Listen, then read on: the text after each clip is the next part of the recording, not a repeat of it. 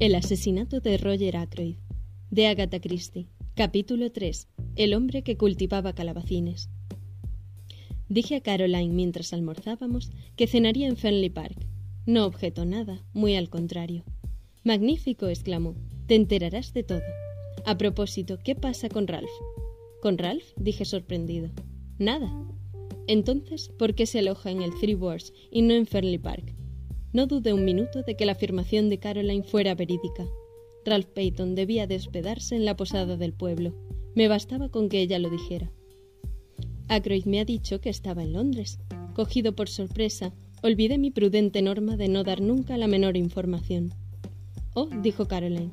Vi cómo su nariz se arrugaba mientras rumiaba estas palabras. Llegó al Three ayer por la mañana. Continúa allí y anoche se le vio en compañía de una muchacha. Esto no me causó la menor sorpresa. Ralph pasa, a mi entender, casi todo su tiempo con una muchacha u otra, pero me extrañó que escogiera King's Abbot en vez de la alegre metrópoli para entregarse a ese gozoso pasatiempo. ¿Con una de las camareras? No, eso es lo más interesante. Salió para encontrarse con ella. No sé quién era. Cuán amargo para Caroline tener que confesar semejante cosa. Pero lo adivino, continuó mi infatigable hermana. Esperé pacientemente a que se explicara. Su prima. Flora Ackroyd, exclamé sorprendido. Flora Ackroyd no es, desde luego, pariente ni de cerca ni de lejos de Ralph Peyton, pero se ha considerado durante tantos años a Ralph como hijo de Ackroyd que el parentesco se impone por sí solo. Flora Ackroyd, asintió mi hermana. ¿Por qué no fue a Fernley Park si deseaba verla? Noviazgo secreto, dijo Caroline con fruición. El viejo Ackroyd no quiere saber nada de eso y tienen que verse a escondidas. Veía yo muchos puntos oscuros en la teoría de Caroline, pero me abstuve de indicárselos. Una inocente observación respecto a nuestro nuevo vecino cambió el curso de la conversación. La casa contigua a la nuestra, de Larches, ha sido alquilada últimamente por un forastero. Con gran contrariedad de Caroline, no ha podido enterarse de nada que le concierna, aparte del hecho de que se trata de un extranjero. Sus confidentes han fracasado en toda la línea. Es de presumir que el buen hombre compra leche, legumbres, carne y pescado, como todo el mundo, pero ninguno de los proveedores da la sensación de saber lo más mínimo respecto a él. Al parecer se llama Porrot, un nombre que transmite una extraña sensación de irrealidad. Lo único que sabemos es su interés por el cultivo de calabacines, pero esto no es desde luego lo que Caroline desea conocer. Quiere saber de dónde viene, qué hace, si está casado, lo que su mujer era o todavía es, si tiene hijos, cuál era el nombre de soltera de su madre. Nunca puedo dejar de pensar que alguien como Caroline debió de inventar los formularios de los pasaportes. Mi querida Caroline, no me cabe duda en cuanto a la profesión de ese hombre. Es un peluquero retirado de los negocios. No tienes más que mirarle el bigote. Caroline no opinaba como yo. Insistió en que si el hombre fuese peluquero, tendría el cabello ondulado en vez de lacio, todos los peluqueros lo tienen así. Cité algunos peluqueros a los que conozco personalmente y que llevan el cabello liso, pero Caroline rehusó dejarse convencer. No sé cómo clasificarle, me dijo agraviada. Le pedí prestadas unas herramientas el otro día y se mostró muy cortés, pero no pude sonsacarle nada. Le pregunté bruscamente si era francés y me contestó que no. Después de eso no me atreví a preguntarle nada más. Empecé a sentir mayor interés por nuestro misterioso vecino un hombre capaz de enmudecer a Caroline y de dejarla con las manos vacías, como una nueva reina de Saba, tenía que ser una personalidad. Creo, comentó Caroline, que posee uno de esos modernos aparatos aspiradores de polvo. Percibí la insinuación de un regalo y vi en sus ojos el brillo de la oportunidad de hacer más preguntas. Aproveché para escaparme al jardín. Me gusta la jardinería. Estaba muy atareado exterminando raíces de dientes de león cuando sonó muy cerca un grito de aviso. Un cuerpo pesado pasó silbando junto a mi oreja y cayó a mis pies, donde se aplastó con un ruido repugnante. Era un calabacín. Miré hacia arriba con enojo. Por encima de la tapia a mi izquierda surgió un rostro humano. Pertenecía a una cabeza semejante a un huevo, parcialmente cubierta de cabellos de un negro sospechoso, y en la cual destacaban un mostacho enorme y un par de ojillos despiertos.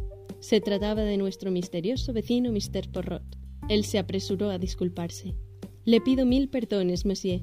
No tengo excusa. Durante varios meses he cultivado calabacines. Esta mañana de pronto me he encolerizado con ellos y los he mandado a paseo. No solo mental, sino también físicamente. Et voilà. Cojo el mayor y lo echo por encima de la tapia. Monsieur, estoy avergonzado y me pongo a sus pies. Ante tan profusas disculpas mi cólera se disipó, como era natural. Después de todo, el dichoso calabacín no me había tocado. Pero esperaba que nuestro nuevo amigo no tuviese por costumbre arrojar cucurbitáceas de ese tamaño por encima de los muros. Semejante hábito le haría indeseable como vecino. El extraño personaje pareció leer en mi pensamiento. Ah, no, exclamó. No se inquiete usted. No es mi costumbre dejarme llevar por estos excesos. Pero ¿cree usted posible, monsieur, que un hombre trabaje y sude para lograr cierta clase de bienestar y una vida conforme a sus ambiciones para descubrir que después de todo echa de menos los días de trabajo ingrato y la antigua tarea que creyó que le hacía tan feliz dejar? Sí, dije lentamente. Creo que eso ocurre a menudo. Yo soy tal vez un ejemplo de ello. Hace un año que cobré una herencia suficiente para permitirme la realización de mi sueño. Siempre deseé viajar, ver mundo. Pues bien, de eso hace un año, tal como le digo, y continúo aquí. Son las cadenas del hábito, afirmó mi vecino. Trabajamos para alcanzar un objetivo y una vez conseguido este, descubrimos que lo que echamos de menos es el trabajo diario. Créame, monsieur, mi trabajo era interesante, el más interesante del mundo. Sí, dije para animarle. Por un momento me sentí movido por la misma curiosidad que Caroline. El estudio de la naturaleza humana, monsieur, Ah, contesté amablemente. No me cabía duda de que era peluquero jubilado. ¿Quién conoce mejor que un peluquero los secretos de la naturaleza humana? También tenía un amigo, un amigo que durante muchos años no se alejó de mi lado. A pesar de que algunas veces hacía gala de una imbecilidad que daba miedo, me era muy querido. Figúrese que echo de menos hasta su estupidez. Su naivete, su honradez, el placer que disfrutaba sorprendiéndole con mis dotes superiores. Todo eso lo echo de menos más de lo que puedo decirle. ¿Murió? pregunté con interés. No, vive y prospera, pero al otro lado del mundo. Se encuentra actualmente en Argentina. ¿En Argentina? dije con envidia. Siempre ha sido mi deseo ir a América del Sur. Levanté la vista y comprobé que Mr. Porrot me miraba con simpatía. Parecía un tipo comprensivo. ¿Irá usted allí? preguntó. Sacudí la cabeza mientras suspiraba. Podía haber ido, hace un año, pero fui un loco y peor que loco, ambicioso. Arriesgué lo tangible por una sombra. Comprendo. Especuló usted. Asentí tristemente, pero a pesar mío me sentía secretamente satisfecho. Aquel hombre ridículo se mostraba tan solemne. ¿No sería con los petróleos por Cupine? preguntó de pronto. Le miré con asombro. Pensé en ellos, pero acabé optando por una mina de oro en Australia Occidental. Mi vecino me miraba con una extraña expresión que no lograba definir. Es el destino, dijo finalmente. ¿A qué se refiere? pregunté algo irritado. El destino es lo que hace que yo viva al lado de un hombre que toma en serio los petróleos por cupine y las minas de oro australianas. Dígame, ¿es usted aficionado también a las damas de cabello rojizo? Le miré boquiabierto y se echó a reír. No tema usted, no estoy loco. Ha sido una pregunta tonta. Verá usted, el amigo de quien le he hablado era joven, creía que todas las mujeres eran buenas y la mayoría hermosas. Pero usted tiene ya cierta edad, es médico y conoce la locura y la vanidad de esta vida nuestra. Bueno, bueno, somos vecinos. Le ruego que acepte y presente a su distinguida hermana mi mejor calabacín. Se inclinó y me alargó un enorme ejemplar de la tribu que acepté con el mismo espíritu con que me lo ofrecía. Vamos, dijo el hombre alegremente, no he perdido la mañana. He trabajado conocimiento con un hombre que se parece algo a mi lejano amigo. A propósito, querría hacerle una pregunta. Sin duda conocerá a todos los habitantes de este pueblo. ¿Quién es el joven de cabellos y ojos negrísimos y hermoso rostro que anda con la cabeza echada hacia atrás y con una agradable sonrisa en los labios? La descripción no dejaba lugar a dudas. Debe de tratarse del capitán Ralph Peyton. No le había visto hasta ahora. Hace tiempo que no ha estado aquí, pero es hijo, o mejor dicho, hijo adoptivo de Mr. Ackroyd, de Fenley Park. Mi vecino hizo un gesto de impaciencia. Podía haberlo adivinado. Mr. Ackroyd habla a menudo de él. ¿Conoce usted a Ackroyd? dije con cierta sorpresa. Conocí a Mr. Ackroyd en Londres, cuando estuve trabajando allí. Le he pedido que no hable de mi profesión en este pueblo. Comprendo, dije, divertido por lo que taché de ridícula vanidad por su parte.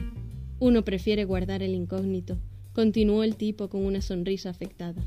No me atrae la notoriedad y no he intentado siquiera corregir la versión local de mi nombre. ¿De veras? contesté algo desconcertado. El capitán Ralph Peyton, musitó Porrot, ¿es el prometido de la sobrina de Mr. Ackroyd, la encantadora Miss Flora? ¿Quién se lo ha dicho? pregunté muy asombrado. Mr. Ackroyd hace una semana. Está encantado. Hace tiempo que lo deseaba, según he podido comprender. Creo que incluso ha abusado imprudentemente de su influencia sobre el joven. Un muchacho debe casarse según su gusto, no para complacer a un padrastro de quien espera heredar. Yo me encontraba presa de la mayor confusión. No comprendía que Ackroyd hiciera confidencias a un peluquero y discutiera con él la boda de su sobrina con su hijastro. Ackroyd se muestra lleno de bondad y deferencia con sus inferiores, pero tiene un alto sentido de la dignidad. Empecé a sospechar que Porrot no era peluquero. Para ocultar mi confusión, dije lo primero que me pasó por la cabeza. ¿Qué le hizo fijarse en Ralph Peyton? ¿Su físico? No, aunque es muy guapo para tratarse de un inglés, lo que las escritoras llamarían un dios griego. Hay algo en ese joven que no comprendo. Pronunció esta última frase con un tono que me causó una impresión indefinida. Era como si analizara al joven con ayuda de un conocimiento secreto que yo no compartía. Me quedé con esta impresión, porque en aquel instante mi hermana me llamó desde la casa. Entré y vi a Caroline con el sombrero puesto. Acababa de regresar del pueblo. He visto a Mr. Ackroyd, anunció sin preámbulo alguno. Sí, le detuve como es natural, pero tenía mucha prisa y parecía deseoso de escapar. No dudé un momento de que así fuera. Actuaría con Caroline como yo obrara horas antes con Miss Gannett. Le pregunté de inmediato por Ralph. Se ha quedado asombrado. No tenía la menor idea de que el muchacho estuviese aquí. Llegó a decir que debía de estar equivocada. Equivocarme yo. Eso es ridículo. Tendría que conocerte mejor. Después me dijo que Ralph y Flora están comprometidos. Lo sabía, interrumpí con modesto orgullo. ¿Quién te lo dijo? Nuestro nuevo vecino. Caroline vaciló unos segundos, como la bola de una ruleta que baila con coquetería entre dos números. Entonces rechazó la tentación del cebo. Le dije a Mr. Ackroyd que Ralph se aloja en el Three Caroline, ¿no piensas nunca en que puedes hacer mucho daño con esta costumbre de repetirlo todo indiscriminadamente? Pamplinas, replicó mi hermana. Es preciso que la gente se entere. Considero mi deber avisarles. Mr. Ackroyd se mostró muy agradecido. Sigue, sigue, añadí, consciente de que no había concluido. Creo que fue directamente al Three Boars, pero si lo hizo no encontró a Ralph. ¿No? No, porque cuando yo regresaba por el bosque, por el bosque, Caroline tuvo la gracia de sonrojarse. El día era tan hermoso, decidí dar un paseo. El bosque está precioso en esta época del año, con esos tintes otoñales. A Caroline le importan un comino los bosques, sea la estación que sea. Naturalmente los considera como lugares donde uno se moja los pies y donde toda especie de cosas desagradables pueden caerte sobre la cabeza. Era sin duda el instinto de la mangosta lo que la llevó a nuestro bosque local, que es el único lugar cercano al pueblo de King Sabot donde se puede hablar con una muchacha sin que se enteren los habitantes. Ese bosque es contiguo a Fernley Park. Continúa, le dije. Volvía, como te digo, por el bosque cuando oí voces. Caroline hizo una pausa. ¿Sí? Una pertenecía a Ralph Peyton. La reconocí de inmediato. La otra era de una muchacha. Naturalmente no quería escuchar. Claro que no, interrumpí con un sarcasmo que sin embargo se desperdició con Caroline. Pero era inevitable oírles. La chica le dijo algo que no comprendí y Ralph le contestó muy enfadado. Querida, ¿no comprendes que es muy probable que el viejo me deje sin un chelín? Se ha ido cansando de mí durante estos últimos años. Otro disgusto y la cosa estará fatal. Necesitamos el dinero, mujer. Seré un hombre rico cuando el viejo muera. Es avaro, pero tiene la bolsa bien repleta. No tengo ganas de que cambie su testamento. Déjamelo a mí y no te preocupes. Esas fueron sus palabras textuales. Las recuerdo muy bien. Por desgracia, en aquel momento mi pie tropezó con una ramita seca. Bajaron la voz y se alejaron. No podía correr detrás de ellos, así que no vi quién era la chica. ¡Qué humillación! Supongo, sin embargo, que al sentirte indispuesta te apresuraste a ir al Tribors y pedir una copa de coñac en el bar, para ver si todas las camareras estaban de servicio. No era ninguna camarera, dijo Caroline sin vacilar. Estoy casi segura de que se trataba de Flora Ackroyd. Pero. Pero no parece lógico, la interrumpí. Si no era Flora, ¿quién entonces? Rápidamente, mi hermana enumeró una lista de muchachas solteras que viven en los alrededores, con muchos argumentos a favor y en contra. Cuando se detuvo para tomar aliento, murmuré algo respecto a un paciente y me largué. Pensé ir a los Tribors, porque me parecía probable que a esa hora Ralph Peyton estuviese allí. Conocía bien a Ralph, mejor tal vez que los demás habitantes de King's Abbot, pues había conocido antes a su madre y comprendía ciertas cosas que desconcertaban a los demás. Era hasta cierto punto víctima de una ley hereditaria. No heredó de su madre la propensión a la bebida, pero poseía ciertos rasgos de debilidad. Tal como mi nuevo amigo de la mañana había declarado, era extraordinariamente guapo, alto, bien proporcionado, dotado de la elegancia de movimientos del perfecto atleta. Moreno como su madre, con un rostro de líneas correctas, tostado por el sol y casi siempre animado por una fácil sonrisa. Ralph era uno de esos seres nacidos para ganarse la voluntad de los demás sin esfuerzo. Se daba la buena vida.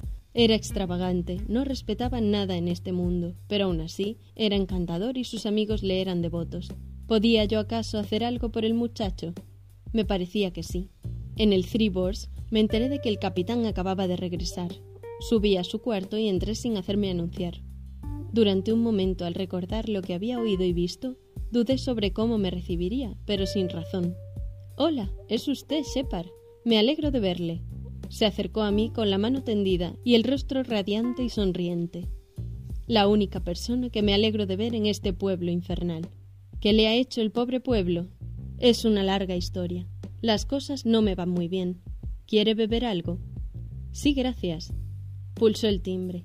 Después volvió a mi lado y se desplomó en una butaca. Para ser franco, dijo sombríamente, estoy metido en un lío.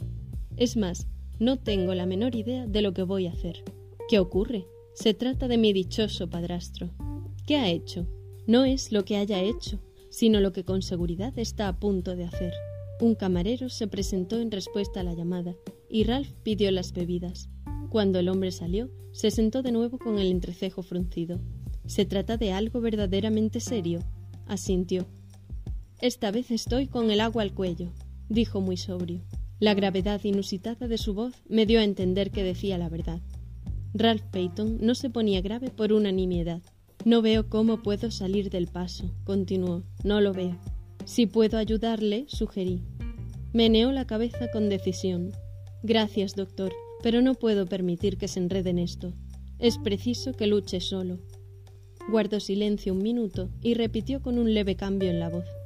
Sí, es preciso que luche solo.